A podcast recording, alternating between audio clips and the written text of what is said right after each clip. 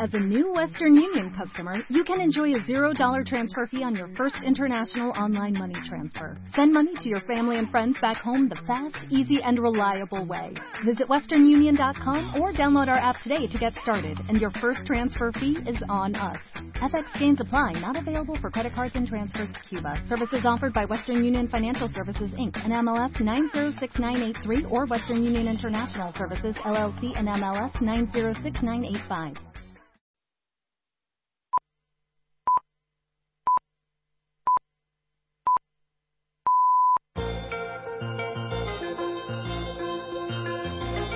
Milenio 3, en la cadena Ser, con Iker Jiménez.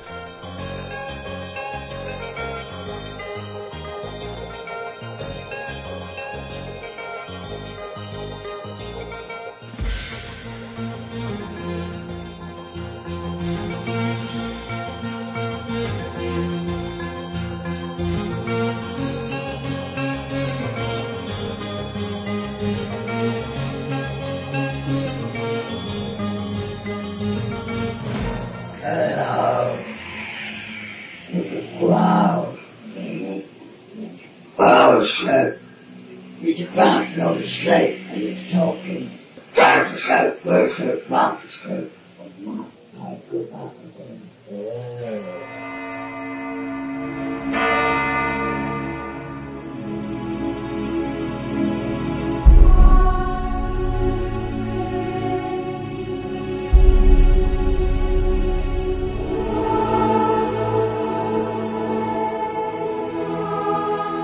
1 y 31 minutos. Buenas noches amigos, bienvenidos a Milenio 3.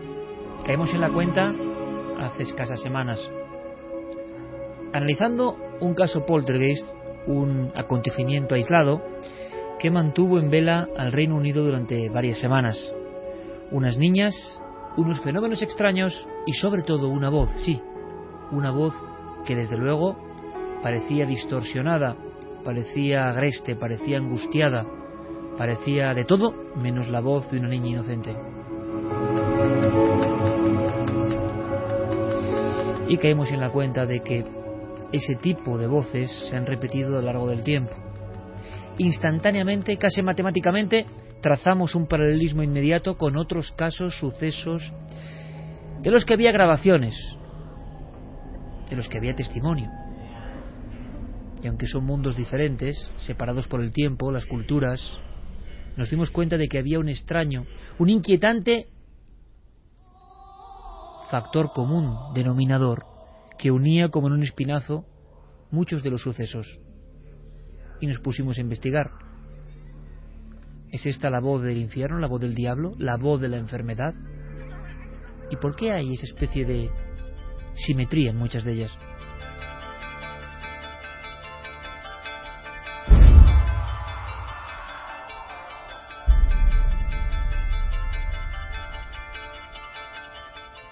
La música de El caso real, la película que intentó acercarse a la historia auténtica de Robin Mannheim, Haunted Boy, abrimos esta noche especial, esta noche de sobrecogimiento, esta noche de sonidos, esta noche de radio, porque podemos pensar de forma completamente diferente.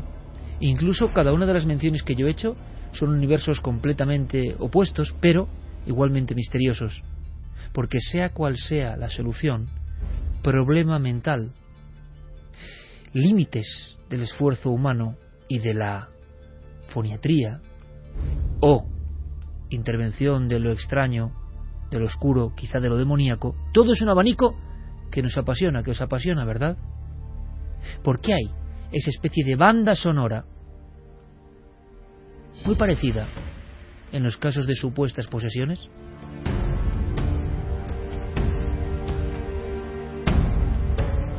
Una noche para reflexionar, desde luego para tener el oído muy, muy, muy bien entrenado.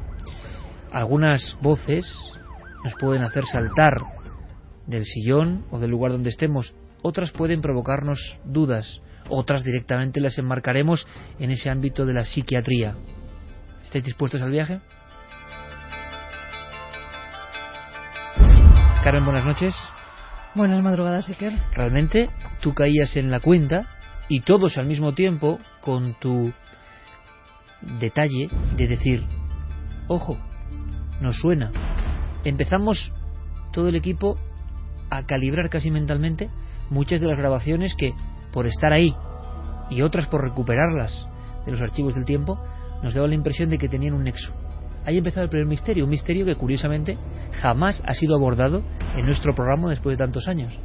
Concretamente centrarnos en lo que dicen los supuestos poseídos, en lo que se ha grabado en los estudios que hemos hecho intentando buscar algún tipo de raíz o de luz.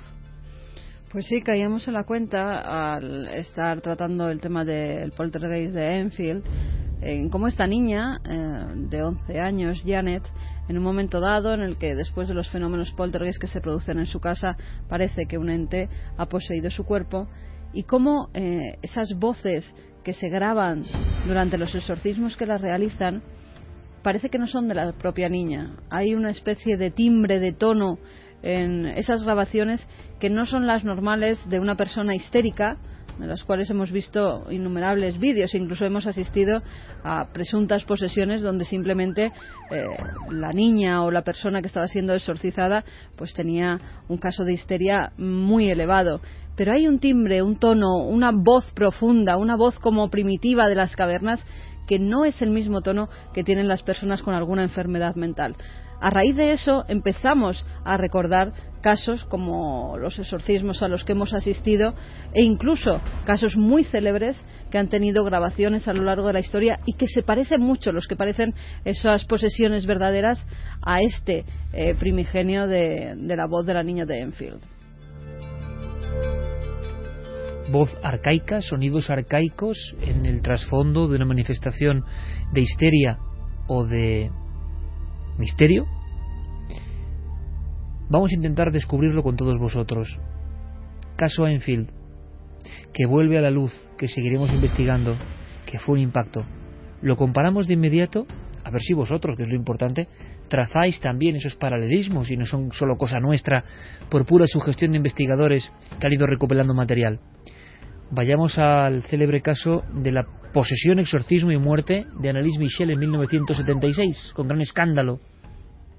Efectivamente, Iker. Eh, el caso más eh, parecido en cuanto a voz se refiere, lo que primero nos vino a la cabeza cuando escuchamos el exorcismo de, de Janet fue el caso de Annalise Michel, una chica que empieza a sufrir eh, unas enfermedades, es tratada en un psiquiátrico porque eh, creen que, tiene serios problemas mentales. Durante un tiempo, además, es medicada profusamente, está internada en el hospital. Esos medicamentos no hacen absolutamente nada, eh, no provocan que esta chica empiece a curarse y lo que empieza a ser una enfermedad mental se convierte en todo un rosario de exorcismos que se hacen a lo largo de un año por parte de dos sacerdotes.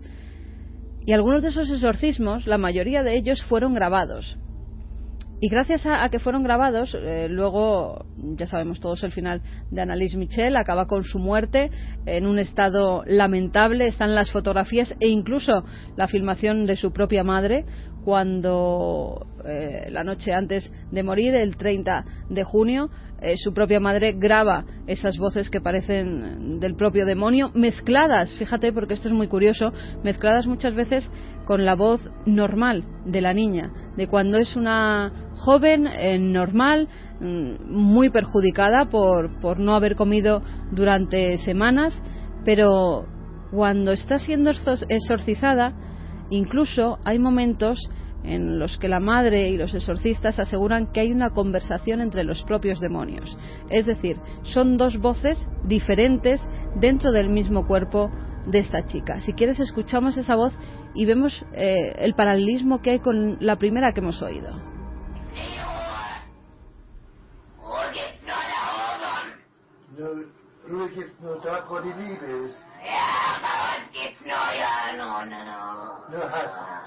Ja. Und wo du Hass ist, da gibt's keine Ruhe. Nein. Und für uns gibt's nie Ruhe. Nie. Weil Ewigkeit. Ja, ich, ich will auch für die anderen leiden, damit die nicht in die Hölle kommen und so. Aber dass die dann so schlimm ist und so grausam und so furchtbar, nee. Das, tut mir leid und das ist so, so leicht gesagt, aber wenn es dann wirklich schlimm wird, da will man überhaupt nicht mehr, da will mein Kind schon.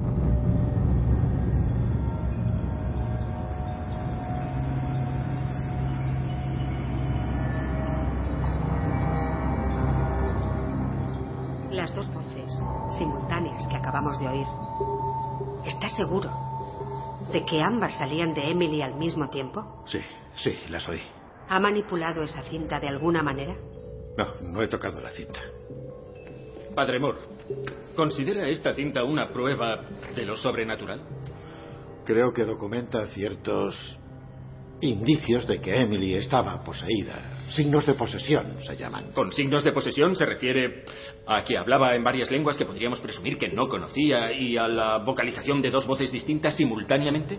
Sí, además de otros signos que observé y que he descrito al tribunal mientras escuchábamos la cinta, cosas que vi y que no se aprecian en ella. Santiago Camacho, buenas noches, compañero. Buenas noches, Iker. Clara, buenas noches. Muy buenas noches. Javier Pérez Campos, buenas noches, amigo. Muy buenas noches. Con Fermín Agustín, Noel Calero, Guillermo León y Diego Marañón preparando todo ya en navedelmisterio.com, en ikerjiménez.com. Gracias por una vez más darnos vuestro apoyo y agotar eh, las entradas del Teatro Rialto. Nos veremos el jueves, precisamente por hablar de la realidad velada. Tiene mucho que ver también con todo esto, ¿no? Con esa realidad que interactúa con nosotros, con algún tipo de mensaje desde el principio del tiempo.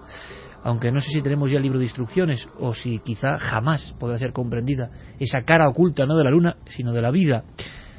Escuchábamos el corte de la película El exorcismo de Emily Rose, que es una gran película impactante como pocas, de las pocas también que nos ha dejado el pozo de inquietud real, qué curioso, del exorcista. ¿Por qué? Porque ambas están basadas en un episodio real y no se separan mucho de él.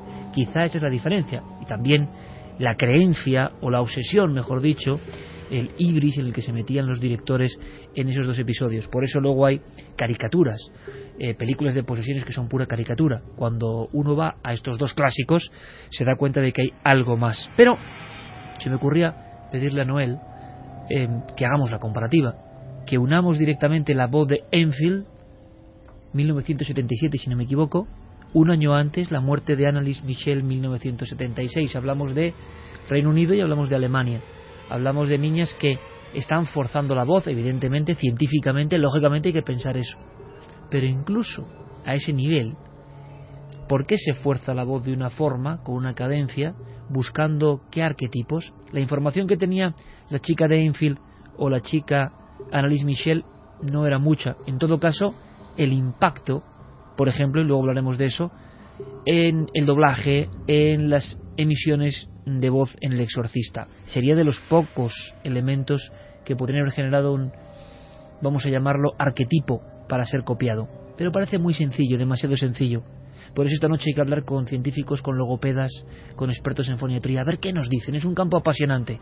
Vamos a hacer la suma o la unión Voz de Enfield primero, voz de Annalise Michel. Es muy importante que a través del Facebook, de Twitter, ya sabéis, siempre en Nave del Misterio, también Milenio 3 con número arroba cadenaser.com, deis vuestras opiniones, vuestra inspección detectivesca en este caso del sonido. Voz de Enfield, voz de Annalise Michel. Wow. Wow, It's to go to sleep and it's talking. Where's the scope? Where's the advance scope? And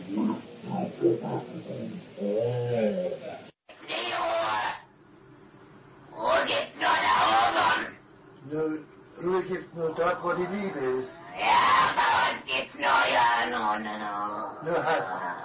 Ja. Und nur Hass ist, da gibt's keine Ruhe. Nein. Und für uns gibt's nie Ruhe. Nie. Weil Ewigkeit. Es un diferente idioma, pero para algunos investigadores hay una especie de idioma común que une estas manifestaciones. Si vamos a los archivos más viejos, más arcaicos, nos encontramos no con grabaciones porque no existían, pero sí con descripciones más o menos detalladas de aquellos que habían asistido a exorcismos que consideraban reales. Muchas veces la palabra no puede llegar a describir la emoción que nos produce una voz, la reverberación, un eco, ¿cómo se describe eso? Tampoco el abanico de lenguaje es tan amplio, pero parece que también hay un sentido, ¿no? que se expresa siempre el demonio supuestamente en la misma línea, aunque a veces dicen los exorcistas es burlón, es inquietantemente parecido al ser humano, el tono y no el mensaje es lo que les llega a inquietar. Hay todo un mundo y por eso también los exorcistas han hablado para nosotros. Sí, además, eh, fíjate, que esto viene desde lo más remoto de, de los tiempos, porque los exorcismos que se realizaban, eh, si tú lees los tratados antiquísimos que hay sobre las voces de los presuntos endemoniados, todos te hablaban de algo animalesco. Eh, hablaban eh, de perros que parecía que tenían rabia, mm, de cerdos, la mayoría los describen por esos gruñidos, por esos alientos muchas veces, porque en todas las grabaciones de exorcismos que parecen reales, parecen de personas potencialmente poseídas, hay como una base por detrás, como una respiración eh, bastante tremenda, terrible, que según los especialistas, algunos de ellos eh, nos decían que es que no se puede hacer. Son dos voces diferentes que parece que se unen por debajo como una banda sonora que parece ser común en todos esos posesos y luego esa voz, esa voz profunda que en niñas eh, con un tono de voz muy distinto mm, tendrían que hacerse verdaderamente mucho daño en las cuerdas vocales para emitir esos sonidos durante tanto tiempo. Porque estamos hablando de exorcismos que a lo largo de los años eh, se prolongan y no es fácil. No es fácil porque incluso podrían acabar quedándose mudas por el daño que se puede hacer en las cuerdas vocales. Con lo cual, no es fácil que sea fingido esas, esas grabaciones en las que parece que, se convierten en, hombres, pero, pero en hombres mm, adultos, roncos, con, con una voz horrible. Ante esas voces, muchos exorcistas han actuado. Es más, cada uno de ellos con los que hemos eh, hecho entrevistas o nos hemos visto o hemos charlado después de los programas, te hablan de una voz del infierno, te hablan que no es lo normal a lo que se enfrentan normalmente y que ellos distinguen perfectamente cuando va un enfermo mental a visitarlos, alguien con problemas y cuando verdaderamente se enfrentan a alguien que está poseído por uno o varios demonios.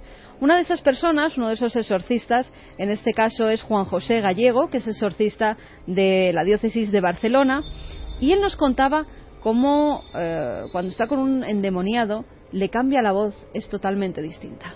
Que dependen infinitamente de la de cada persona que, que esto que es la voz de él, pero una voz eh, misteriosa, una voz eh, rara, una voz, yo diría que incluso poco provocadora, eh, etcétera. Yo te diría, pero ya te digo, yo no me atrevería a uniformar todas las voces iguales. ¿eh? Notas que es distinto, notas que es una voz que tú has hablado con él antes y has visto que no es esa la voz de él. Muy diría yo, no sé, de otra cosa, una cosa rara. Rara, es como cuando te ponen la cara también, que es una cara, es la cara de ellos, pero una cara que verdaderamente te asusta, ¿eh? una cara que ves que no, que no es normal. Exorcista de Barcelona durante muchos años, el padre gallego ha estado delante de supuestos endemoniados. Aquí siempre la frontera de lo racional y lo científico se quedará con determinadas áreas también interesantes, y los exorcistas convencidos de su fe y de su pelea piensen que hay un momento y como una linde y como una frontera que se atraviesa. Lo curioso al escucharle, sin duda alguna, es que él tampoco sabe muy bien definir dónde está eh, el elemento diferenciador. En el fondo hablamos de emociones. El exorcista, por muy versado y muy curtido que esté, como el padre Merrin de la película, dice, yo ya he hablado con él. Cuando vemos al padre Merrin en los desiertos de Hatra, siente que vuelve otra vez del Pazuzu y que él ya ha hablado con él. Por tanto, en cuanto ve a Reagan, ya sabe que es su viejo contrincante. Por tanto, eh, es un poco escalofriante escuchar a un exorcista de Barcelona tantos años que lo que le sale a él para expresar un tema tan resbaladizo, incluso para nosotros, como las voces, entre comillas, del diablo, entre comillas, tiene que acudir a... es una sensación que uno sabe que es. Hay un código oculto no expresable fácilmente, no es una voz aflautada de tipo tal, no es una voz chirriante de tipo cual, no es una voz gutural de tipo cual, no, no, no sabemos cómo definirlo, pero cuando se presenta, que no debe ser siempre ni mucho menos, el exorcista, por lo menos el de Barcelona, nos dice rotundamente, sabemos que otra vez es él.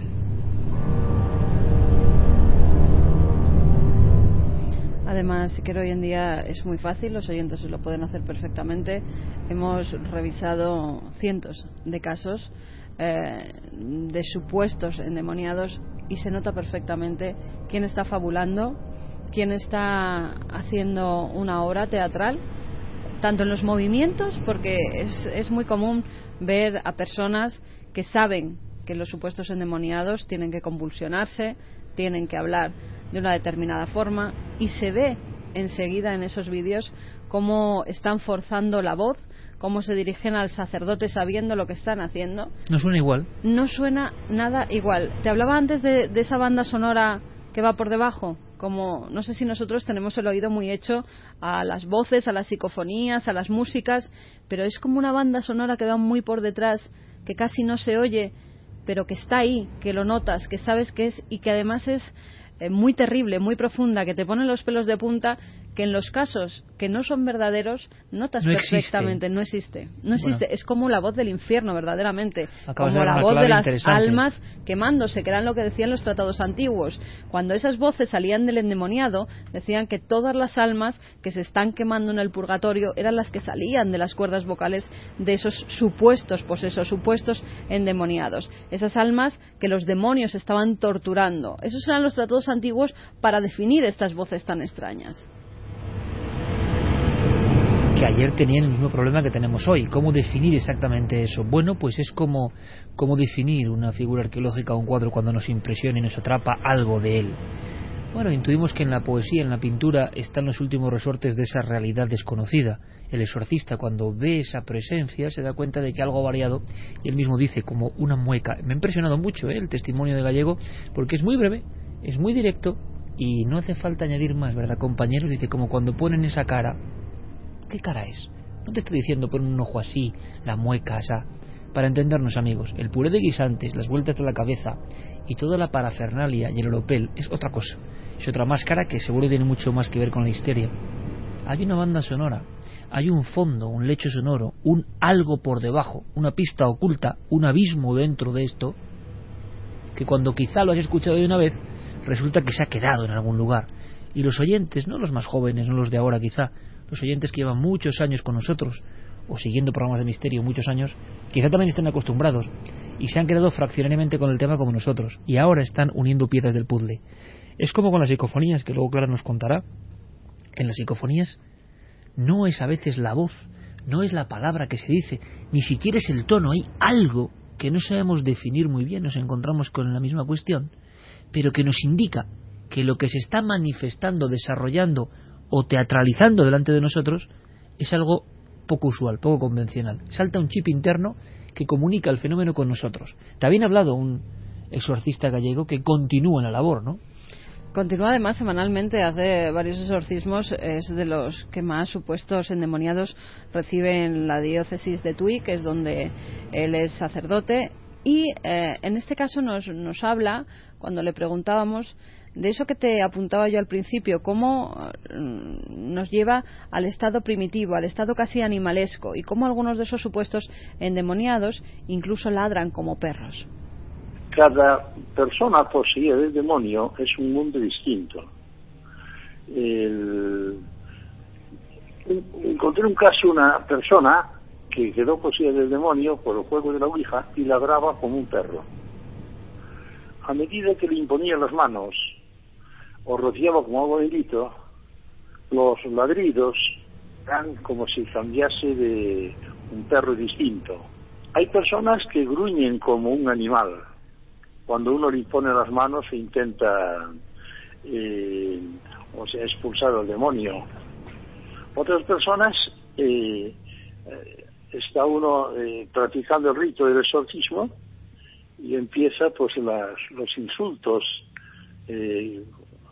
cobarde, no puedes, hijo de mala madre. Y entonces empieza a carcajadas, risas inconexas, sardónicas. Entonces empiezan palabras incomprensibles, lamentos o gritos de alarido. Y se, el demonio se manifiesta de forma distinta, pero hay expresiones ciertamente de gritos, alaridos y, sonidos raros.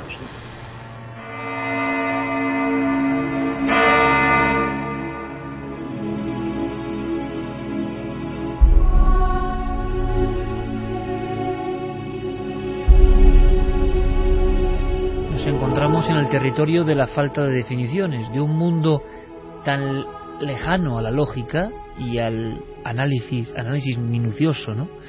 a la descripción analítica, que todos son sensaciones un poco personales. Curiosamente, cuando las conjuntamos vemos que muchas coinciden. Quien ha estado en un exorcismo, sea lo que sea el origen de ese exorcismo, sea cual sea la naturaleza del fenómeno, porque es muy sencillo eh, entender el rechazo que provoca, por ejemplo, el demonio, si alguien no es religioso, si uno no tiene creencias, eh, estamos hablando de un tema que puede incluso eh, hacer esbozar una sonrisa, ¿no? En aquel que se cree con arrogancia conocedor de las cosas del mundo y del extramundo. Yo nunca me reiría, crea o no, de un tema como este, porque el demonio al final no es más que un sello que le hemos puesto o le han puesto quienes crean en una serie de conductas, de parámetros, de dogmas. Lo que estamos hablando es que el ser humano, incluso científicamente, esto es más misterioso. Quienes esbocen esa sonrisa hablando de algo tan pasado, ¿no? Como el demonio. Lo que estamos viendo es que la mente humana, en ciertos momentos de tormento, en ciertos momentos de disociación, en ciertos momentos de arcaísmo, en ciertos momentos de posible locura, acude a unos archivos y unas fuentes comunes.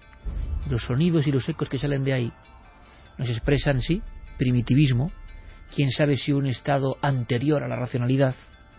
¿Qué es eso? ¿Esos sonidos qué son? Por tanto, el tema es apasionante. Se ría uno de las religiones, que me parecería tremendo, poco respeto, pero existe ese tipo de público también, y el público que científicamente cree que hay un enigma que mediante el sonido puede aportarnos un conocimiento. Pienso que la primera vez, porque yo he tenido la oportunidad, no sé si la fortuna o desgracia, imagino que fortuna porque somos periodistas, de estar en un exorcismo que tenía todos los tintes de la realidad, todos los, vamos a decir, permisos, yo me sentí muy sobrecogido, sobre todo por el sonido. Es curioso.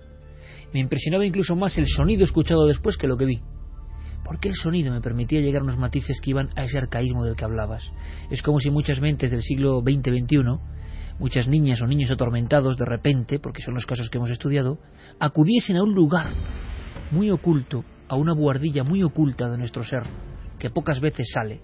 La mera existencia de esa buhardilla, sea científica o religiosa, esos son solo lupas de mirar. Es muy apasionante, es muy interesante, porque seguramente no está solo en unas personas, sino en todos. Y entonces eso despierta. Ante algunos estímulos eso despierta y se comunica. Cuando se comunica, cuando sale al exterior, bien sea en un grabado antiguo o bien sea en estas grabaciones, el receptor, el que ve el grabado o el que escucha el programa de radio, siente una serie de cosas que tampoco son fáciles de analizar. El que esté atrapado en lo metódico lo analítico tiende a veces a hacer esa mueca de sonrisa, pero muchas veces, y lo he experimentado, no yo, sino he visto otras reacciones, porque en el fondo hay un miedo muy profundo, porque no hay tema que dé más miedo profundo hasta los que se ríen de ciertos dogmas que el del demonio. Porque hay un arquetipo muy fuerte. Porque si pensamos en lo que es en la oscuridad, en la sombra, eso va mucho más allá de las creencias individuales de las religiones. La presencia del pozo abisal, del oscuro que se presenta y, sinceramente, en el año 73 ocurre algo que todos conocemos y que seguramente es la película más nombrada en la historia de nuestro programa, El Exorcista. ¿Por qué no nos cansamos de mencionarla? Porque realmente toca ese arcaísmo, toca esos parámetros en cada una de las imágenes, en cada uno de los sonidos, en cada una de las grabaciones. Yo lo he contado muchas veces. Primero, yo no veo el exorcista solo hoy, a mi edad, con mi trayectoria. ¿Y sabéis por qué? Porque pienso que densifica, lo digo de verdad, soy incapaz de verla y hombre, he estado en algunos sitios he hecho algunas cosas, ¿no? En la vida, pero eso es una especie de espejo de comunicación con algo que te puede interesar más o menos, pero desde luego muy amable no es. Está cuidado al detalle, por gente que sabía lo que estaba haciendo. Si escuchamos a veces el doblaje original, el inicial, incluso en el de castellano, vemos una gente en los 70 muy metida, tan metida en el tema, que realmente sus expresiones de lenguaje y de voz estremecen. Por tanto, enseguida Diego propuso una cosa interesantísima, que es viajar a esa historia de las voces del exorcista. Porque sabemos que hay otra clave que tampoco se ha desarrollado mucho, Simplemente la sentimos, cuando la ponemos la sentimos. Y quizá desproveyendo a las voces arcaicas de la propia imagen de Reagan, que es impactante, cierto, pero la tenemos ya tan sabida, del puré de guisantes de la cabeza que se mueve, o de la terrible escalinata al cuarto de arriba, si quitamos todo eso, todavía impresiona más, porque queda la desnuda pista de sonido de algo que estaba muy bien estudiado. William Friedkin, el exorcista, las voces, en este caso no importa la imagen, es la cara oculta de esta película.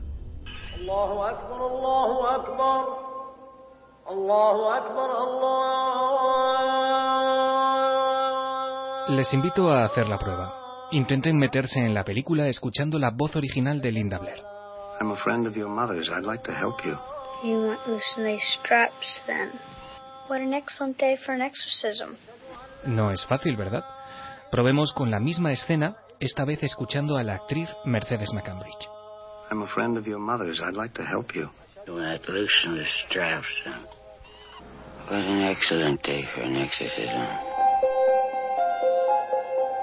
Ya lo han visto, ella es la clave, pero hasta que el director William Fredkin y su equipo de sonido se dieron cuenta, tuvieron que pasar varias semanas de rodaje. En El Exorcista, hablamos de la novela, William Peter Blatty describía la voz del demonio como ronca, profunda y densa, llena de amenaza y poder. Había por tanto que modificar la fonación de una niña de 12 años para convertirla en algo aterrador. Los primeros intentos consistieron en modular la voz de Linda mediante ecualizadores. Aquella distorsión, sin embargo, ni siquiera se acercaba al resultado que Fredkin tenía en su cabeza. Fue entonces cuando el nombre de Mercedes McCambridge se cruzó en el camino del director. De su garganta salían las cosas más increíbles. Emergían sonidos dobles e incluso triples al mismo tiempo. Sonidos jadeantes. Era algo muy similar a cómo uno se imaginaría que suena una persona poseída por varios demonios.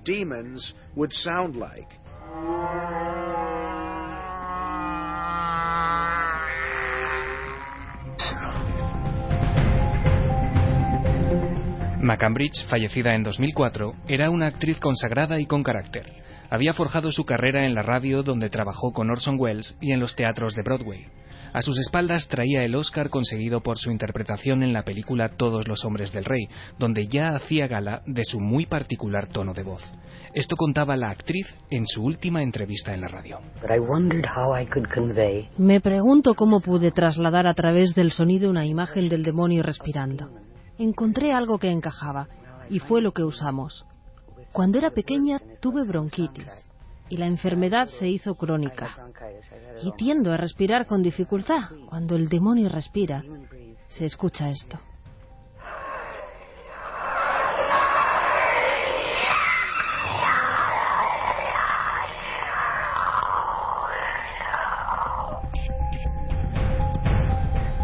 El director explicó a McCambridge qué quería de ella exactamente. La actriz tenía que potenciar su tono de voz, ya de por sí neutro, hasta que el espectador sintiera que estaba escuchando al mismísimo demonio. McCambridge tenía claro cómo hacerlo. Durante las semanas anteriores a la grabación, la actriz dejó de dormir, fumó varias cajetillas de tabaco al día y aumentó su consumo de alcohol. Además, ya en el estudio y delante de los micrófonos, aceptó someterse a una petición muy particular. Me ataron a la silla, las manos, las rodillas, los pies y el cuello. Fíjate en lo que ocurre a la voz.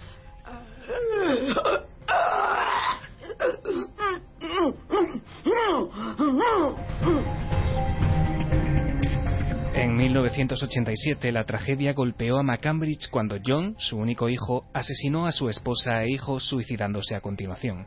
Un golpe terrible que aquella mujer, la misma que puso voz al diablo, jamás logró superar. No soporto escuchar eso que me dicen a veces. Pusiste tu voz en el exorcista. No, intenté con todas mis fuerzas crear un personaje, un demonio, Lucifer. Lucifer.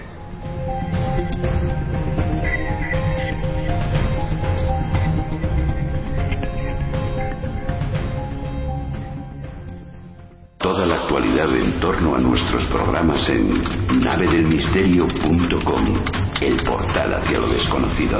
Búscanos también por Nave del Misterio en Twitter, Facebook y Google Plus.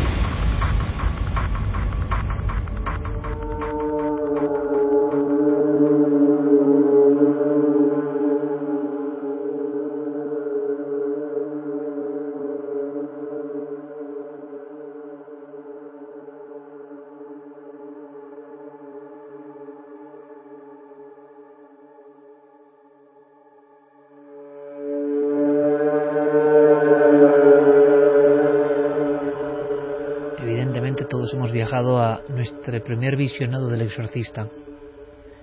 Incluso las personas maravillosas de locución, de doblaje en España que intervinieron en la primera versión estaban tan metidos, es que es lo de siempre, el impacto era tan enorme en el 74 en España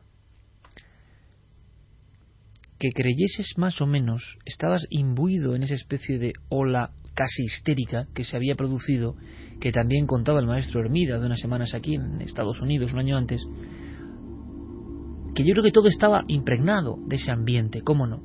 No es lo mismo doblar y locutar una película 35 años después. Y uno dice, bueno, en la película lo importante es la imagen, mentira. En la película lo importante son muchas cosas, como una sinfonía. Volver a ver el exorcista, si no es con el doblaje, hablo incluso del castellano, ¿eh? Es no darse cuenta de lo que fue.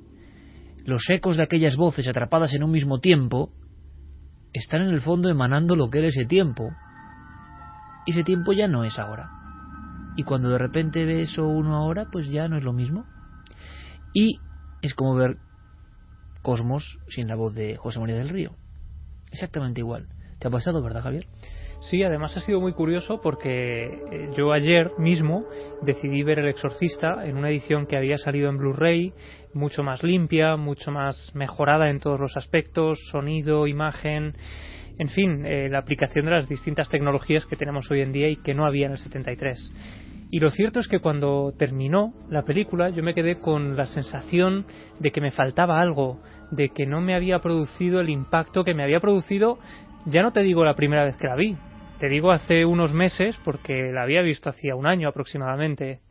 Y entonces me di cuenta de que lo que acababa de ver era la edición eh, del director, el montaje del director, eso que salió tiempo después, que es muy reciente y que se ha vendido en algunos eh, Blu-ray y me di cuenta de que efectivamente el problema estaba ahí, en que el montaje del director es mucho más limpio, le han pasado diferentes filtros, incluso las voces las han mejorado, pero parece que con esa aplicación de la tecnología punta han borrado esa pátina de autenticidad que sí que tenía la versión original.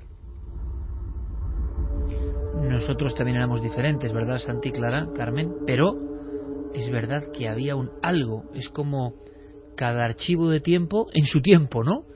Y ese impacto se nos queda. Y ahora volver a escuchar estas voces con McCambridge hablando sobrecoge, a me ha impresionado porque conectas de inmediato en el primer doblaje al castellano, ¿sabéis con qué?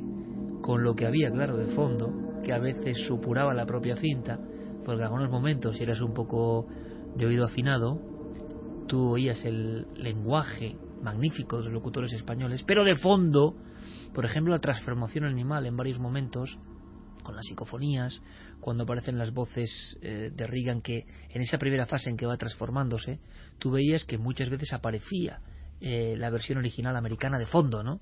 Esa conjunción era terrible, y lo que es el sonido, ¿no? La magia del sonido y la vocación, que de inmediato escuchas esto y ¡pum! Algo conecta directamente con aquello, con aquel momento. Sí, además eh, la voz, y hemos tenido estas muestras de Mercedes McCambridge, eres un prodigio eh, no solamente de interpretación, sino ya el propio órgano fonador, que es eh, absolutamente maravilloso. De todas formas, entroncando con, eh, con lo que estábamos tratando, que eran esas voces de las endemoniadas, que nadie se llama engaños.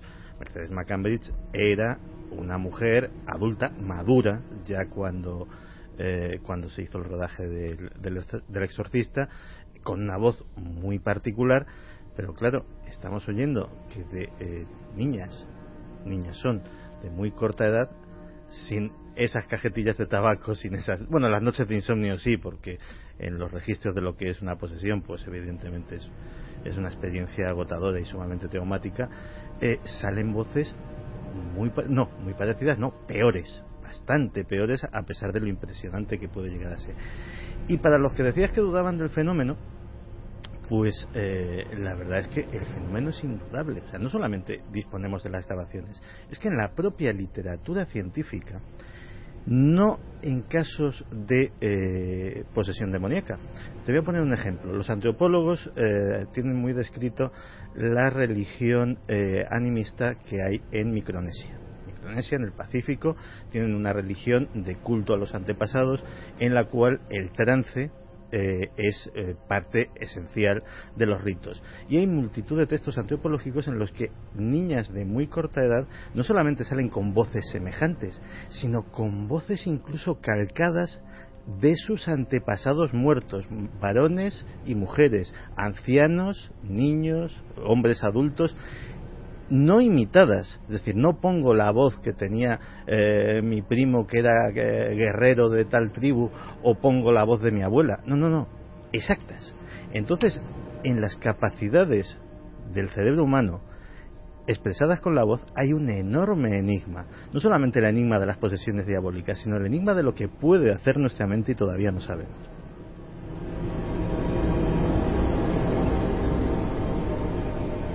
Yo tengo ese primer recuerdo cuando vi El exorcista por primera vez, luego la he visto muchas veces, incluso la he visto en versión original, porque quería precisamente escuchar esas voces originales. Y bueno, el recuerdo que tengo mm, a mí me impactó muchísimo, pero mucho más impactó a mis hermanas que estuvieron una semana mm, durmiendo, tres, tres hermanas mías en una cama, las tres. Pero fíjate que es de esas películas que ha generado un, una asociación en el inconsciente colectivo. Es decir, aquí estamos poniendo voces eh, que hemos oído que son de niñas, pero si ponemos una voz eh, sin decir nada, automáticamente vamos a pensar que es de una niña. Y eso la culpa la sí que la tiene el exorcista, ¿no? Pasa como con, con tiburón, ¿no? Eh, la culpa de que muchas veces nos metamos en el mar y miremos a un lado y a otro es de esa película que también fue un gran impacto. Eh, aparte de, todo lo que se está comentando, que, me parece que es eh, interesantísimo, sobre todo esa especie de umbral que existe en estas voces entre lo que sería el primitivismo, ¿no? Eh, cuando el ser humano aún no era ser humano y en el momento en el que esa transformación se convierte en ser humano, yo diría que es una especie de umbral en ese punto exacto que nos remite a ese inconsciente, a ese primitivismo. yo creo que, que esa sería una de las claves, que quizá nos, nos llega más a fondo porque no estamos hablando de una voz normal, estamos hablando de una voz que se nos mete directamente en el inconsciente. Hemos hablado con médicos, con científicos, intentando mm, descifrar un poco este misterio que es tan evidente, pero en el que nunca habíamos penetrado en forma de dossier, ¿no? Estas voces, como decía Clara, eh, que pueden ser de un momento de un arcaísmo tremendo. ¿Hasta dónde nos llevan? Más allá de la Mesopotamia, ¿de dónde vienen estos ecos? ¿no? El exorcista hábilmente hilaba todo esto con una zona tan ensangrentada como Mesopotamia, pero, como decía ahora mismo Clara, esto suena a casi eco de cuando el hombre empieza a hablar, pero sigue siendo muy animal, ¿no? Sí, eh, pero para los médicos eh, tiene una lectura completamente diferente. Además, hemos entrevistado a médicos eh, de distintas ramas para saber cómo desde la psiquiatría o desde el cerebro, desde el punto de vista del cerebro, como Manuel Martín Loeches, José Miguel Gaona y José Cabrera, nos pueden definir si esas voces son para ellos identificables como una enfermedad perfectamente tratable o de dónde pueden surgir. Estos cambios obedecen en un momento determinado a una voluntad, a una voluntad que puede ser más o menos consciente o en ocasiones inconsciente, en el que prácticamente otro, otro yo, parecido a esos casos de personalidades múltiples, toma el control de nuestro organismo. Pienso en estas situaciones en las que el cerebro hay veces que consigue eh, cosas extraordinarias del cuerpo. ¿no? Yo siempre, en este caso, pongo como ejemplo la, madre que fue capaz de levantar un coche eh, porque uno de sus hijos estaba debajo de él, es decir, sacó fuerzas de donde normalmente no hay. El cerebro a veces hace estas cosas, ¿no? Y fuerza la máquina, fuerza el cuerpo hasta situaciones a límites más allá de los normalmente aceptables. Hay voces que se pueden adquirir de forma inconsciente, es decir, en trance o en situaciones psíquicas muy extremas de estrés. Por ejemplo, el típico grito de auxilio de una persona desesperada es un grito que en condiciones normales no se puede hacer. Es un grito en el que va la vida. Por lo tanto, ahí todo el cuerpo se fuerza en esas cuerdas vocales y sale un grito que sería imposible de hacer en condiciones más, más normales. Y en cuanto a las situaciones de trance, inconscientemente, en estado psicótico o en estado de, histeria o en estado de creencia de posesión, las voces también pueden alcanzar sonidos que no se alcanzarían si la persona está tranquila. La tripleta de doctores conocedores del cerebro y muy interesante lo que dicen todos, pero el doctor Cabrera siempre tan preciso y es verdad, en circunstancias hasta más cotidianas hay momentos donde en ese grito va la vida y entonces eso toca unos acordes de una melodía muy singular, que no es habitual y que llega a calar eh, profundo en quienes lo oyen. ¿Vamos a otro exorcismo? Sí, vamos a otro, a otra voz a otro exorcismo que en este caso además está llevado a cabo por un sacerdote pero también por una persona que realmente se interesó por el tema de los demonios y los exorcismos después de ver una serie de acontecimientos eh, que le marcaron profundamente. Policía de Nueva York durante muchísimos años el sargento Ralph Sarchi eh, de repente se encuentra que ocurren sucesos extraordinarios, paranormales y que hay personas que pueden estar poseídas por entes diabólicos. Él mismo sufre en su propia casa eh, las visitas mm, de esos demonios que él creía verdaderamente que estaban actuando en su contra porque realizaba exorcismos. Uno de ellos lo hace en una iglesia y es también a una mujer. Esta es su voz. Sake Hironime, Sake Martine, Sake Nicolare. Be still. Name of God. Be still, I can't Yeah. Be still. God, Sunday Sake Doctore, Look at me. Look at me. Hey, stupid. Hey, stupid, look at me. I'm gonna kill you.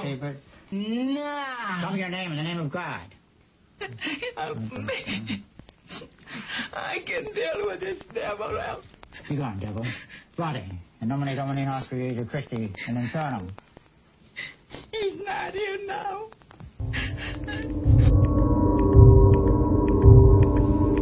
Aquí había componentes que desde luego parecían propios del altibajo del desequilibrio pero no, sea así o no, daba mucho miedo. Al principio parecía un animal, ¿eh? Es que no, no son altibajos de, desequilibrios tampoco. Eh, en los exorcismos que se realizan, incluso en la película del exorcista lo podemos ver perfectamente. Hay momentos en el que esos demonios parece que en la lucha contra el sacerdote pierden fuerza y entonces sale la personalidad de la persona poseída. Eres consciente durante unos segundos de lo que está ocurriendo y de nuevo vuelve a poseerte ese ente o esos demonios que están dentro de tu cuerpo son esas fases que se, que se dan durante los exorcismos, fases en las que los endemoniados, por ejemplo, en un momento dado de lucidez, reconocen a los familiares que están alrededor, les piden ayuda, les piden que les liberen de las ataduras, que, por favor se los lleven de, ese lugar, que dejen al sacerdote, inmediatamente son los demonios los que vuelven a poseer ese cuerpo y los que empiezan a hablar directamente eh, a través de la voz de esa persona poseída escena que nos has contado ahora mismo, sean los demonios o el factor que sea, o la oscuridad o la perturbación, pero desde luego es, me estoy imaginando a un náufrago en mitad del oleaje, asoma la cabeza, pide auxilio, vuelve a cubrirle la oscuridad de la noche eterna del agua, vuelve a estar sumido en ese abismo, alguien le agarra hacia abajo, vuelve a salir por un instante pidiendo auxilio de nuevo, socorro, soy yo, y vuelve de nuevo la capa de lo otro a llevárselo, ¿no? Es que son así, es que realmente... Eh, Tomas de conciencia repentinas, Lo hemos podido ver en algunos de los exorcismos. Parece que durante un rato van perdiendo fuerza esos demonios, en el caso de los sacerdotes que creen que están luchando directamente contra uno o varios demonios que poseen el cuerpo. La lucidez de la persona poseída y de nuevo otra vez el mal que accede a través de las cuerdas vocales de esta persona. En El Exorcista, si recordáis, se contaba muy bien, y ahí el doblaje en castellano, la primera versión era terrorífico. O sea, cuando hicieron la segunda hornada, fue como perder toda la magia, ¿no? Entonces, también es un misterio. ¿En qué sentido? En que te das cuenta de que unos pequeños cambios han quitado al malo a la construcción que se había hecho. ¿Os acordáis cuando el padre Carras, como siempre digo yo, el atormentado padre Carras, Jason Miller, eh, va vagando por unos suburbios y se encuentra a alguien que le pide una limosna, ¿no? Y entonces, mucho metraje después, cuando ya está metido en la arena del exorcismo, cuando tiene que subir varias veces esa habitación terrible, que da más miedo casi la subida a la habitación que la propia historia, ¿no? Porque cada vez que Jason Miller y Max von Sydow tienen que subir es como una especie de peregrinación, ¿no? Al umbral. Y tú vas tomando conciencia de que eso está pasando. Hay un momento dado cuando ya desde luego el espectador no lo advierte ni lo espera, y Friedkin, en contacto con William Peter Blatty, autor del guion de la novela, estaban muy metidos en esta historia. Nada es al azar, es lo, increíble de, esta historia increíble. Al mismo tiempo, la redundancia de Robin Mangel, y su transformación, creo que todavía más potente que la historia real, es cuando de pronto en esas huidas y bajadas también aparece una condición malévola del demonio, se transforma en la madre, en la voz de la madre de Jason Miller, hay un momento en la amalgama de voces y queda en la película como si soy una facultad de alguien perturbado o es el demonio quien hace esto. Hay un momento en que de pronto, yo creo que han pasado 30, 40 minutos y mitad del metraje, Jason Miller clava su mirada en la niña, la niña sonríe, pero esa sonrisa da más miedo que la mueca anterior y una voz que no se sabe dónde ha salido vuelve a replicar lo que le dice el mendigo en la calle semanas antes, que es socorra un pobre monaguillo. Eso se te queda para siempre. Pero es una demostración eh, de la legión, ¿no? Lo que decían que conformaba la fuerza diabólica. Bueno, como estamos vagando entre creencia, fenomenología y ciencia, vayamos de nuevo a la ciencia. Los logopedas, los foniatras, los expertos en cuerdas vocales, en la fuerza, como decía Santiago Camacho, increíble de lo que puede hacer la voz humana, ahí nos tienen que ayudar. Javi ha hecho un experimento muy, muy curioso. Pues sí, yo me he puesto en contacto con diferentes expertos en el mundo de la voz para que en principio me dieran su opinión sobre estas voces y cómo se podrían eh, falsear, si es que se puede, y luego además que nos dieran su opinión sobre las voces que surgen de estas grabaciones de exorcismos.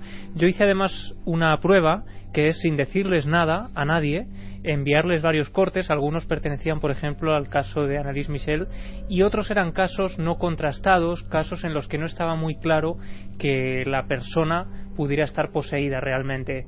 Y me ha sorprendido que todos los expertos han apuntado siempre a la voz de Annalise Michel y a la voz de Janet Hodgson como dos de las más extrañas que han oído nunca.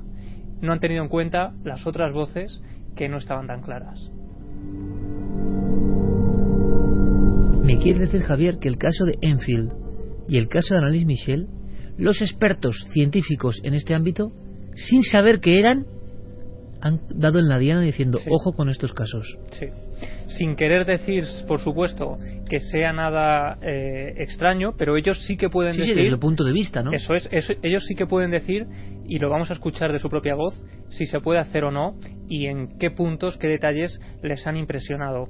La primera persona que vamos a escuchar es Celia Guisasola, ella es logopeda y foniatra, eh, nos cuenta su opinión sobre esa voz de Annalise Michel que es la que más le impresiona y también nos responde a la pregunta de si se puede masculinizar una voz eh, femenina de este modo. Sinceramente, cuando estaba escuchando yo los audios, escuché primero el exorcismo y pensé que estaba oyendo a un hombre. Y luego escuché la voz femenina, que además ella tiene una voz muy dulce cuando habla, y realmente mm, volví a mirar los audios, volví a darle y volví a escuchar los dos otra vez y eh, dije, bueno, realmente me sorprende. O sea, es decir, no es algo que, que sea fácil de hacer si no hay algo detrás para poder cambiar así la voz, es decir, no puedes cambiar tan fácilmente porque las hormonas actuarían siempre. Ahí se tendría que tener en cuenta la anatomía propia de la laringe, lo que es la genética. Una voz masculina, las cuerdas vocales, son mucho más gruesas y mucho más largas, unos 20 milímetros en el hombre y unos 16 milímetros en el caso de las mujeres. Entonces realmente es muy difícil masculinizar una voz porque tenemos esas carencias de que nuestra cuerda como mujer es mucho más estrecha y muchísimo más corta. Lo que pasa que, bueno, luego hay gente que recurre, pues, desde hormonas hasta operaciones y, bueno, pues eso podría paliar por ahí el, el poder masculinizar, pero siempre sería una voz masculina en todas las circunstancias, no cuando tú quisieras ponerla.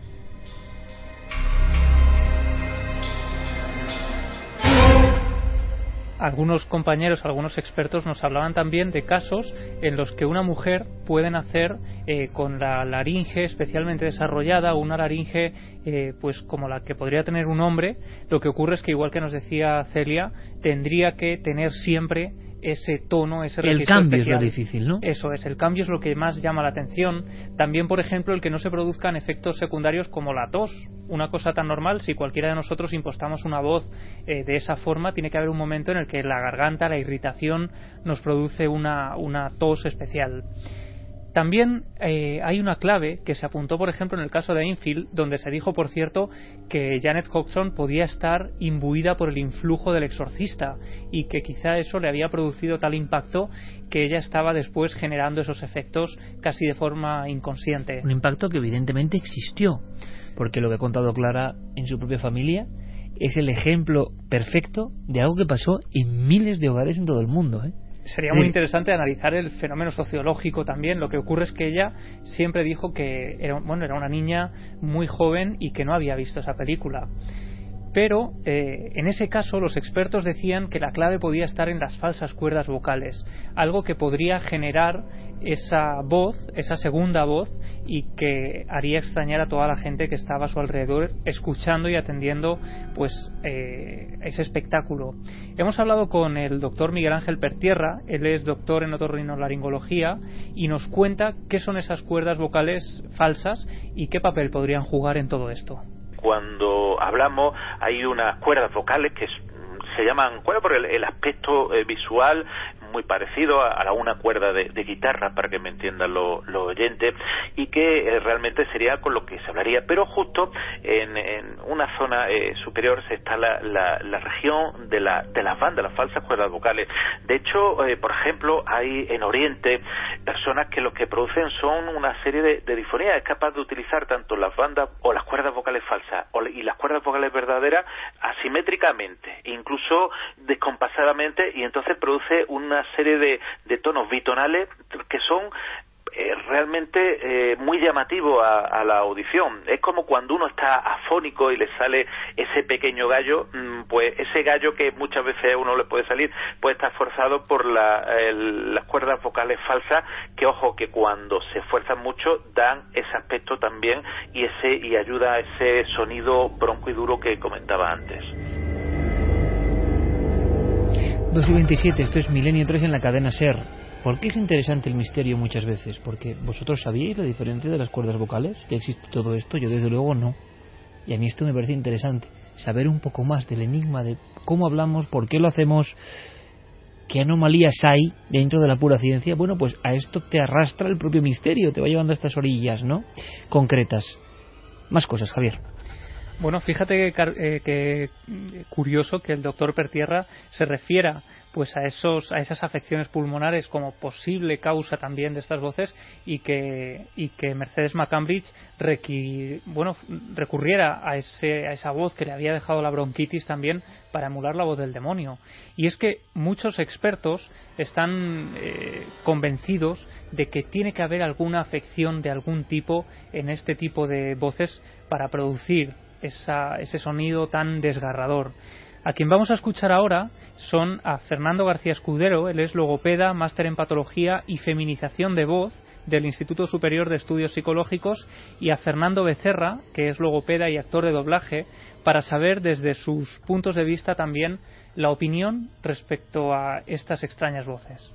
Todas las grabaciones que yo he escuchado, sobre todo la de Emily y la de Janet Hudson, de la primera grabación, pues realmente son trabajos bitónicos bastante complicados de hacer.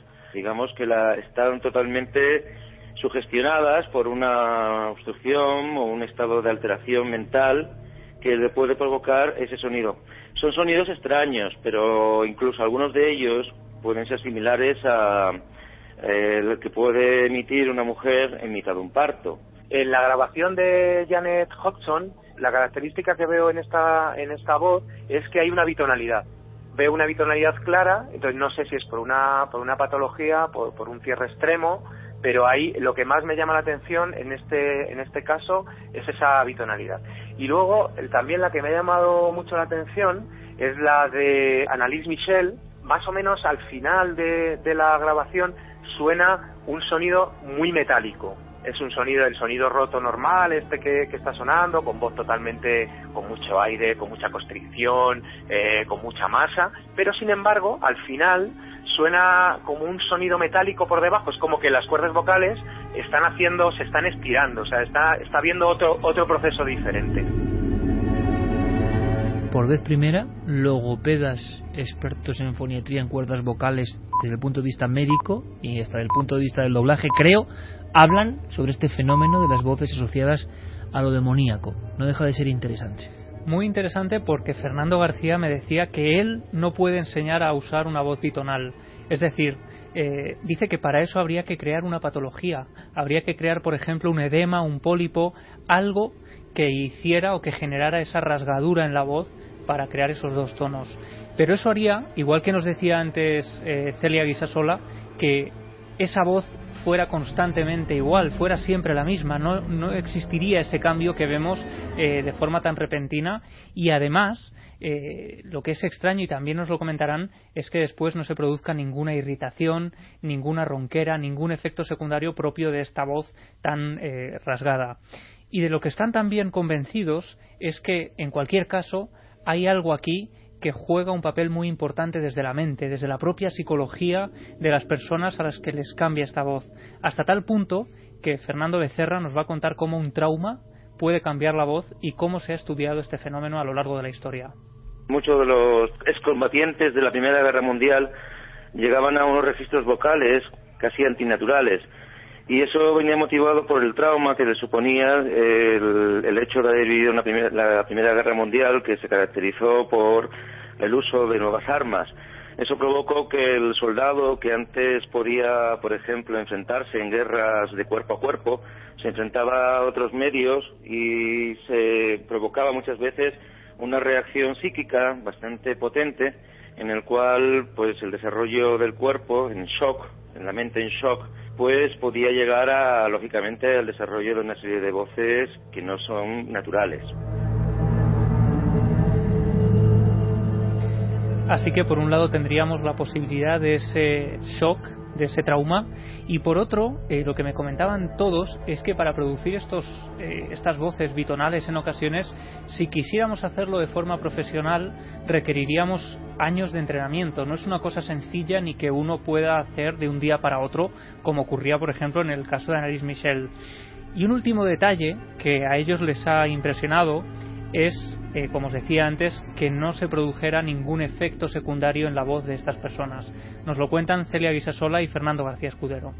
Yo que soy foniatra y trabajo rodeada de voces constantemente, ahí sí te digo un no rotundo. No se puede aguantar tres horas con ese tipo de sonido.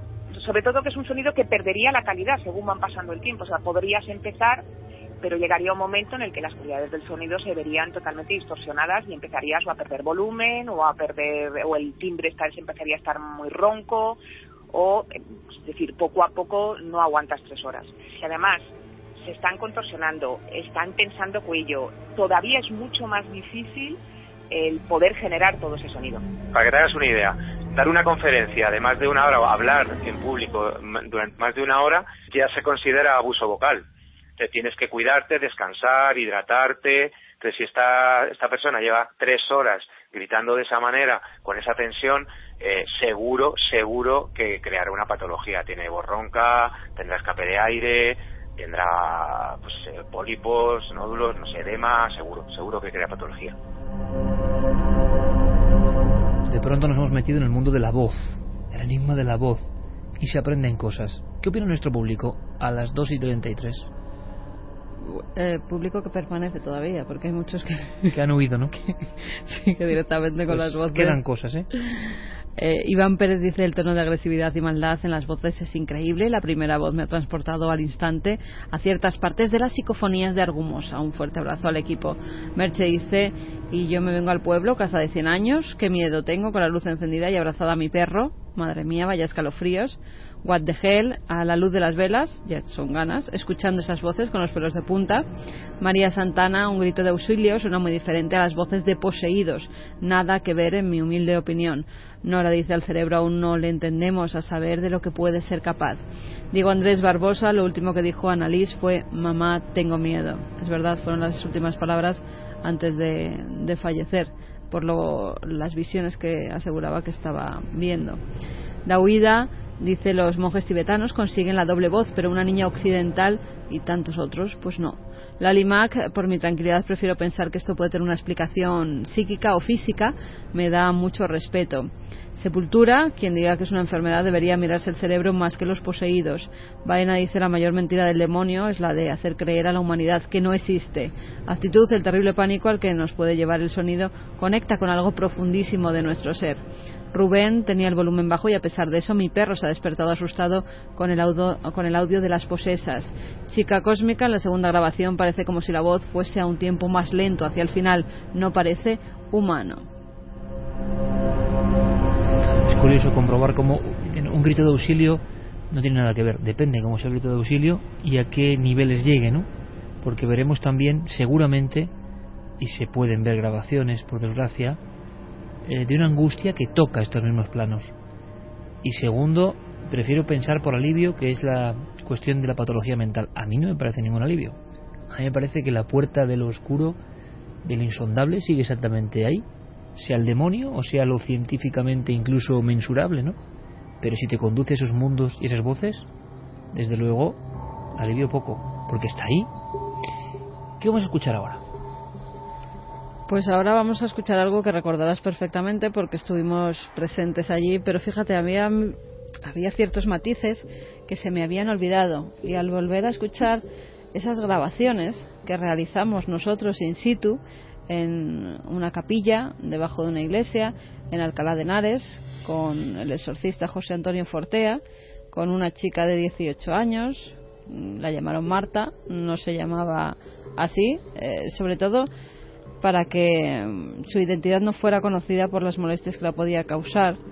Y porque en la universidad en la que estudiaba ya la veían como una chica rara y, le daban de lado con lo cual si se publicaba en los medios de comunicación como se estaba publicando en esa época los exorcismos a, los que era sometida pues hubiera tenido serios problemas no para, para estar dentro de esa pequeña sociedad que es la universidad la voz que tiene esta chica, hay un momento en el que parece, y vais a identificarlo perfectamente, que se desdobla también. Yo no me había dado cuenta o me había olvidado ya de estas grabaciones porque realmente hay un momento en el que está charlando con su madre, es su madre, una voz femenina y también se escucha la de el exorcista Fortea, que le está diciendo sal del cuerpo, eh, está haciendo referencia a las estampitas que le estaba poniendo en la frente, a la Virgen y ella en un momento dado cuando está diciendo no hay como ese sonido doble donde también se identifica algo maligno.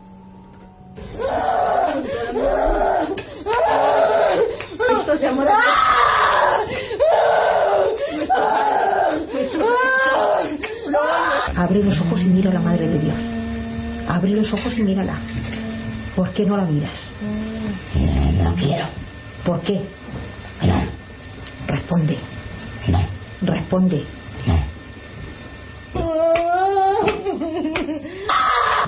Allí, están aquí, están allí, no me puedes hacer nada. No me puedes hacer nada. Dios me protege y la Virgen Santísima está conmigo.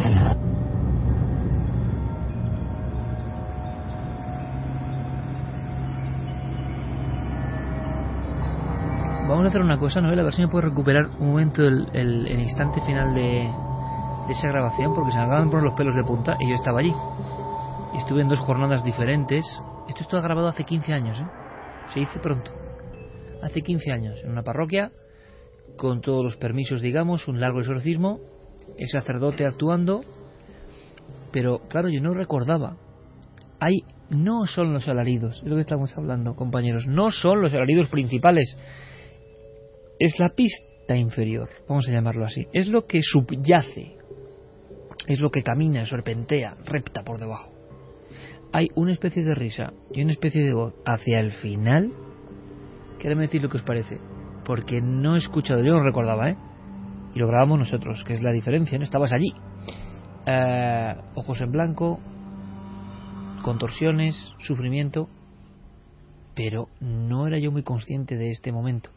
Es muy parecido a, a las burlas que hace la niña Regan en El Exorcista al sonido ese. Y muy parecido a las risas también, no las hemos puesto porque eran ya demasiadas voces, de Annalise Michel, de Janet, siempre hay un momento, y además lo decía uno de los exorcistas, que hay como un sarcasmo terrible de ese demonio, de ese eh, ente que posee el cuerpo, que tiene una risa muy terrible. Y en este caso yo, al volver a oír las grabaciones, identificaba esa risa y también algo más por debajo, como una terrible rosarios de voces, hay algo ahí como una banda sonora también de, voces terrible. No me puedes hacer nada. Dios me protege y la Virgen Santísima está conmigo ha sido un poquito más corto, ¿no? Sí, pero se oyen esas voces como por debajo de, la madre de ella. un poco en ¿eh? vivo porque yo estoy interesado también, espero que ustedes también, vosotros también. Bueno, luego luego te contaré otra cosa que nos ha pasado escuchando además Un poquito antes, ¿no? Un poquito antes, a ver. Aquí, están aquí, están aquí, no me puedes hacer nada. No me puedes hacer nada. Dios me protege y la Virgen Santísima está conmigo. Sí, es como una risa, como un sarcasmo, sí. ¿Qué, ¿Qué ha pasado con los cortes? Luego te lo cuento. Luego te lo cuento porque cuando empiece a hablar Clara de las psicofonías, eh, veremos lo que ha ocurrido en las grabaciones que hemos realizado. Escuchamos a Manolo Rodríguez, eh, digamos el jefe de sonido de Cuarto Milenio, de nuestro compañero que analiza todos los sonidos, eh, pone banda sonora, digámoslo así, de audio a nuestro programa. Ha analizado muchas psicofonías, evidentemente, muchas cuestiones, y nos interesa mucho saber qué opina en torno a estas voces. ¿Cuál es su clave? Lo que he hecho en principio es eh, limpiar todos los audios, escuchar uno a uno y, bueno, primero dejarlos un poco despejados de, ruidos de fondo para, para oír bien la voz de la persona que está siendo tratada, ¿no? Y lo que oigo es, es una voz brutal, son voces tan fuertes, tan fuertes que, casi todas están distorsionadas. O sea, que los micrófonos salen distorsionados porque tienen tal potencia y, que a mí me, parece increíble que, al segundo grito no estén esas voces ya completamente afónicas y rotas. Yo lo que escucho es justo una voz natural, o sea, lo que sería un timbre natural de voz, mezclado con un timbre que está bajado de tono, que está como unos cuatro o cinco tonos por debajo, como si fuera artificialmente, pero claro, eh, supuestamente esas voces están grabadas en el momento, o sea, quiero decir que no tienen ningún procesado, pero sin embargo parece que lo están, porque suenan dos voces a la vez, cosa que es imposible de hacer. O sea, eso solamente se hace con trucos, trucos de postproducción. ¿Esto es posible? Eh, ¿Tiene explicación? ¿Una explicación natural? Ninguna. Pues mira que Manolo Rodríguez es bastante escéptico, ¿eh, compañeros? Y que nunca se corta un pelo en dar la explicación me ha sorprendido muchísimo su declaración. Sí, y además. Es como si la gente ajena al mundillo este tan concreto se pusiera por vez primero a analizarlo, que es lo que no se suele hacer, y su sorpresa y su franqueza es total. Oye, no entiendo esto. Claro, y, hacen referencia, por ejemplo, a esas dos voces constantemente.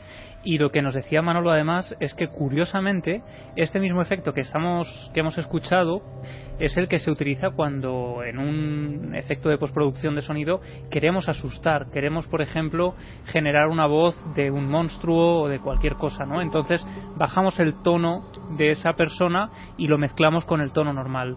Así que eh, no sé si ese efecto eh, lo hemos generado natural, ¿no? Claro, claro. Entonces es muy curioso, eh, pues ver que este efecto que estamos utilizando de forma, eh, digamos, pues que lo utilizamos con un programa de, grabación de audio, ya se produce de forma natural en, casos tan extraordinarios, tan antiguas, ¿no? Y sobre todo la sensación desde la técnica y la ciencia de que pocas veces, que es curioso, ¿no? Si no les acercamos este material, no te pones a examinar este material cuando es de suma importancia para personas de áreas que pueden arrojar algo de luz. ¿Escuchamos otro exorcismo? Sí, vamos a escuchar además eh, la comparativa, eso que, decíamos antes de las voces de las personas que parecen estar poseídas y luego vuelven a esa lucidez. Bueno, pues en un exorcismo que lleva a cabo Bob Larson, que es un sacerdote evangelista que lleva a cabo numerosos, además eh, es llamado casi en todo el mundo e incluso hace exorcismos por Internet. Como ya no llega a muchos países que, que piden su ayuda, directamente los hace por Internet. Dicen que es lo mismo que cuando está en Skype con un poseído, pues que puede realizarlos y intenta sacar los demonios del cuerpo. En uno de los primeros exorcismos que realiza, eso sí, in situ, con la persona, con la mujer eh, presuntamente poseída, se da eso de lo que hablábamos antes. Están charlando y de repente parece que la voz del demonio surge. Se oye la voz de ella normal, la voz de Bor Larson y también la voz de ese supuesto demonio. Luella. What brought you here tonight? I'm very tired. I don't like you.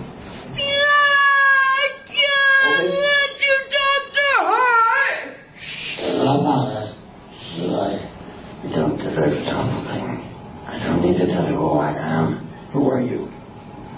I am somebody that's even more powerful than what you want. Who are you? I have legions that can come against you.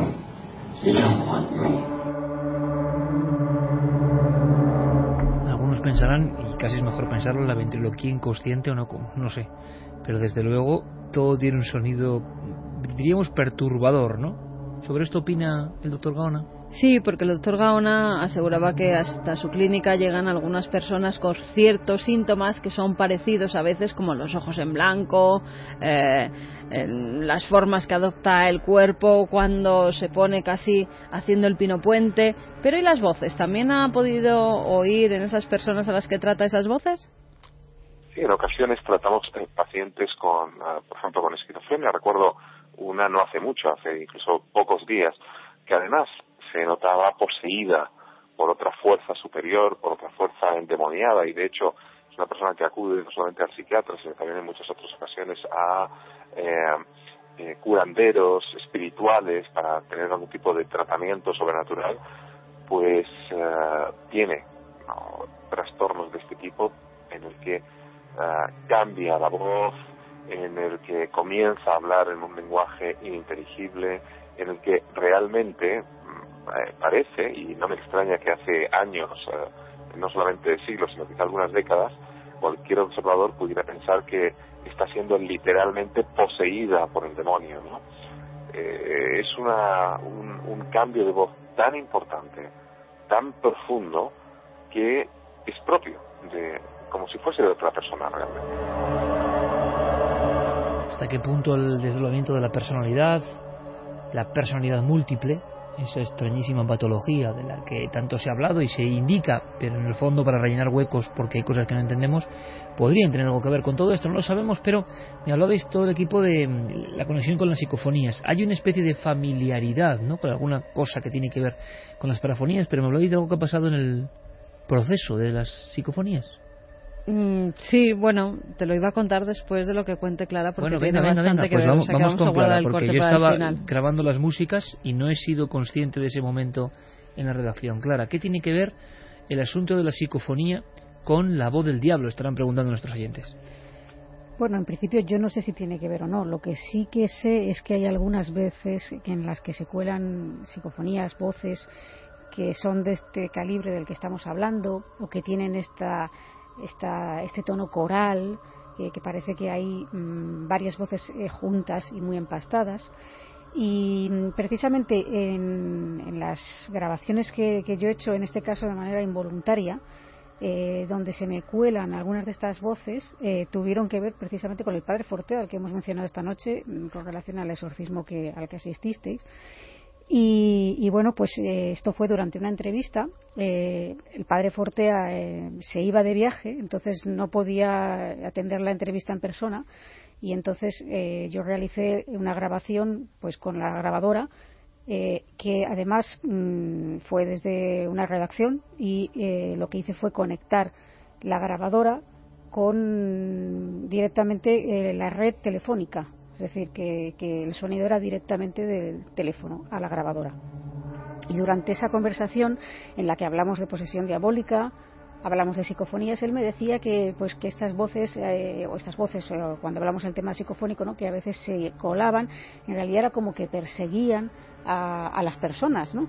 Eh, y curiosamente al escuchar las grabaciones pues nos, nos, encontramos con varias de estas voces e incluso con sonidos extraños como los cascos de un caballo y una de ellas hace referencia, y es esas voces así un poco guturales, ¿no? De hombre que se cuela en medio de la conversación y dice algo así como en San Juan, que además tiene relación porque le estuvimos hablando de pasajes bíblicos, es decir, como si esta voz quisiera hacer hincapié en, ese, en esos pasajes de, del Apocalipsis. O sea que la voz dice en concreto en San Juan. En San Juan. pienso que ocultaría ¿Repetimos? total, pienso que ocultaría Sí, pero como una especie de alarido, ¿no? Como una especie de desgarro, ¿no? Que es lo que tienen claro que la anomalía, sea esto psicofonía o no sé qué, es que en muchas, muchas ocasiones cuando se habla de estos temas o está en una entrevista con estos temas, va y pasan estas cosas. Que oye, será casualidad, pero que hacemos el recuento como está pasando esta noche y por lo menos nos quedamos sorprendidos, ¿no? Otra de las voces que se cuela eh, en la conversación es una voz muy rápida, interviene, no es tan gutural, pero eh, es de esas voces como tipo lo de el monaguillo, pero con una frase, eh, guardes el favor.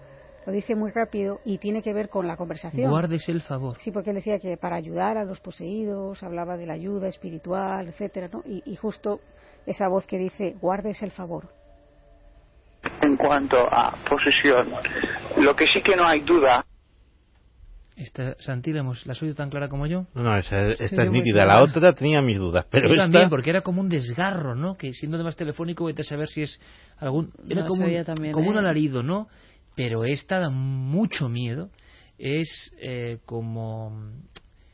Sí, eh, Socorro un pobre monaguillo. ¿Os acordáis una que a mí me impresionó muchísimo, que era una conversación también?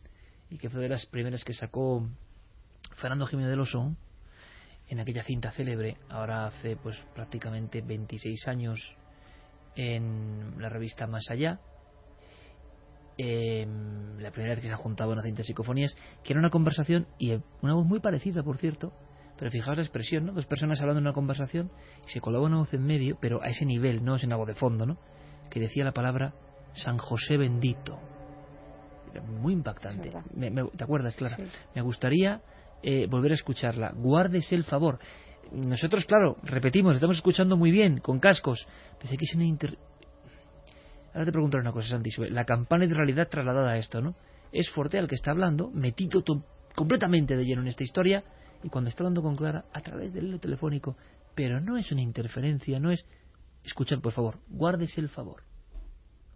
En cuanto a posesión, lo que sí que no hay duda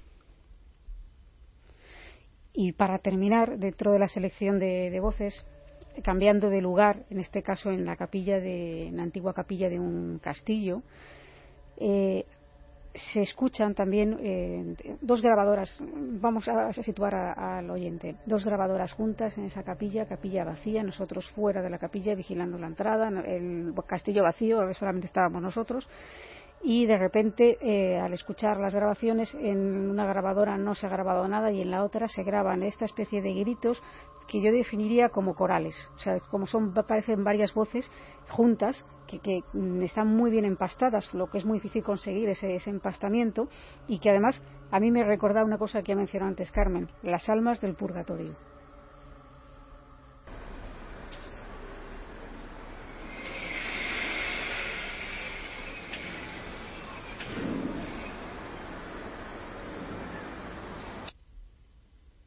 Vamos a volver a escuchar, por favor.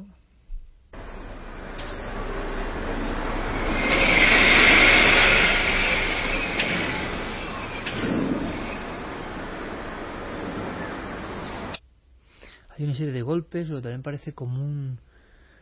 No sé, son sonidos raros que están ahí y que cada uno depende la... la Desde luego no son sonidos muy convencionales. Eh, tenemos otras intervenciones que ocurren cuando alguien está hablando con un exorcista, Clara, también. Esto que lo cuente mejor, Carmen. Eh, recordarás que Fortea, una de las veces que, le hemos entrevistado y que luego hemos conversado con él, nos contaba que los que se dedican al tema de los demonios, pues muchas veces eh, son tentados, mm, son molestados por esos demonios que a él no solamente en conversaciones se le colaban voces demoníacas, sino que también parecía que le encendía la luz por las noches, que escuchaba voces en su propia habitación. Eh, bueno, hablando de esto, estaba sacando los cortes de uno de los exorcistas de Juan José Gallego, que lo había grabado nuestro compañero Fermín Agustí. En un momento dado, mm, cuando él está hablando, muy por debajo, oigo un gruñido típico de los que hemos puesto eh, durante toda la noche. Es más, Fermín llega, al ver que he sacado ese corte, me dice, oye, pero no será mi respiración.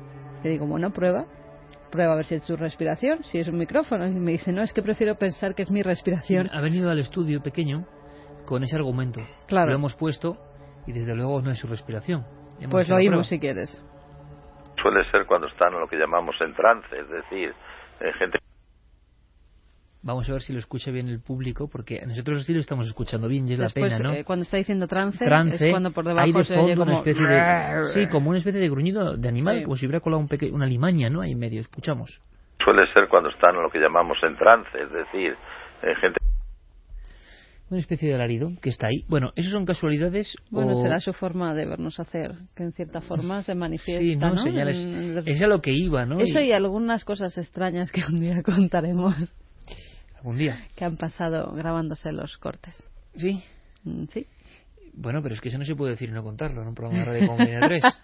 no, simplemente eh, uno de los de los cortes del, tren de voces que estábamos haciendo, le digo a Clara, fíjate, porque hay uno de los exorcistas que directamente él eh, nos ha hecho algunos de los sonidos, de los ruidos, donde parece incluso que- que- que le posee el demonio porque los hace bastante bien, nunca con el tono y con la calidad de un endemoniado, pero sí que él para hacernos ver cómo eran esos sonidos que a los que él se enfrentaba, pues los modifica. Bueno, hemos buscado el corte, yo lo he oído, lo he oído tres o cuatro veces. Cuando se lo he ido a poner al equipo, cuando se- el corte ha desaparecido. Eso es un clásico, ¿eh? Y yo decía, es que esto ya es una No. de las cosas que suelen pasar cuando tocas estos temas. Sí, pero que puede tomarse casi como señales casi humorísticas y solo desde luego entendibles o comprensibles por aquellos que lleven muchos años en esto, que sabemos de qué estamos hablando, ¿no? De lo que pasa cuando uno anda en esa obsesión.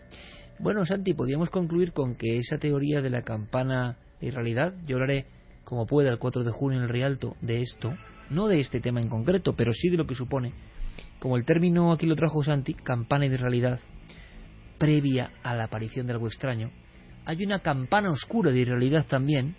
Quien se pone a investigar esto, por ejemplo los exorcistas o los investigadores muy obsesionados, y estas pequeñas cosas que hablamos y que racionalmente, para la lógica, son tonterías y casualidades y obsesiones y sugestiones, curiosamente para muchos investigadores no ha dejado de ser el señuelo, la presencia, quizá la advertencia de eso otro. Sí, la verdad es que eh, es, un, es un tema que siempre los investigadores en general eh, nos ha dado una mezcla de reparo y de fascinación. Es un reparo que no da en otros temas. Sí, y, y además- este da reparo al público y a nosotros. Y hay una cosa, y hay una cosa de, de régimen interno, pero los que llevamos ya mucho tiempo en esto la conocemos, que es esa leyenda eh, interna que tenemos entre los que nos dedicamos a esto, eh, que es de que cuando hablas del diablo, cuando tratas estos temas, siempre pasa algo. Siempre pasa algo. Aparte de que baja la audiencia. Aparte de que baja la audiencia. Yo, eh, recién estrenado, eh, recién eh, pues había publicado muy pocos reportajes y algunas cosas sobre este tema.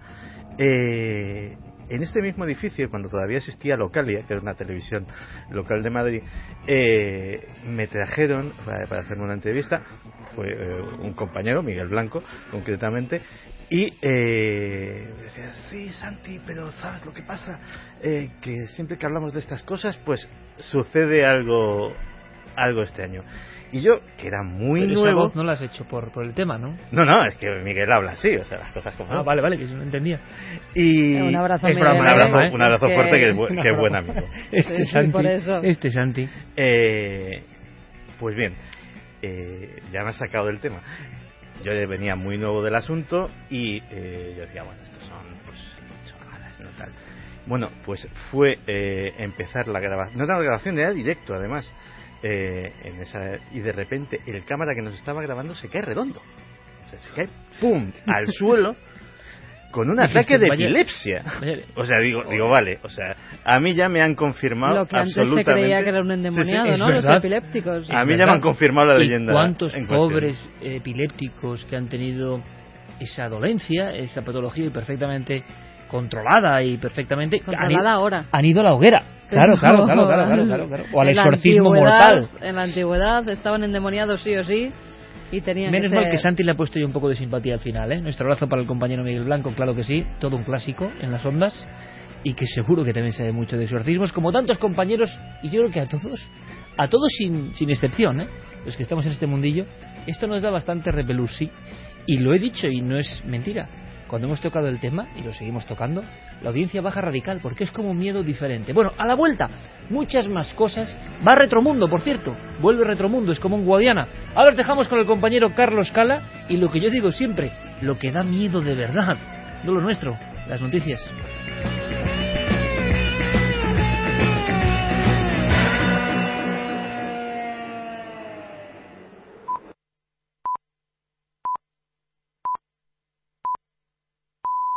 Dale más potencia a tu primavera con The Home Depot.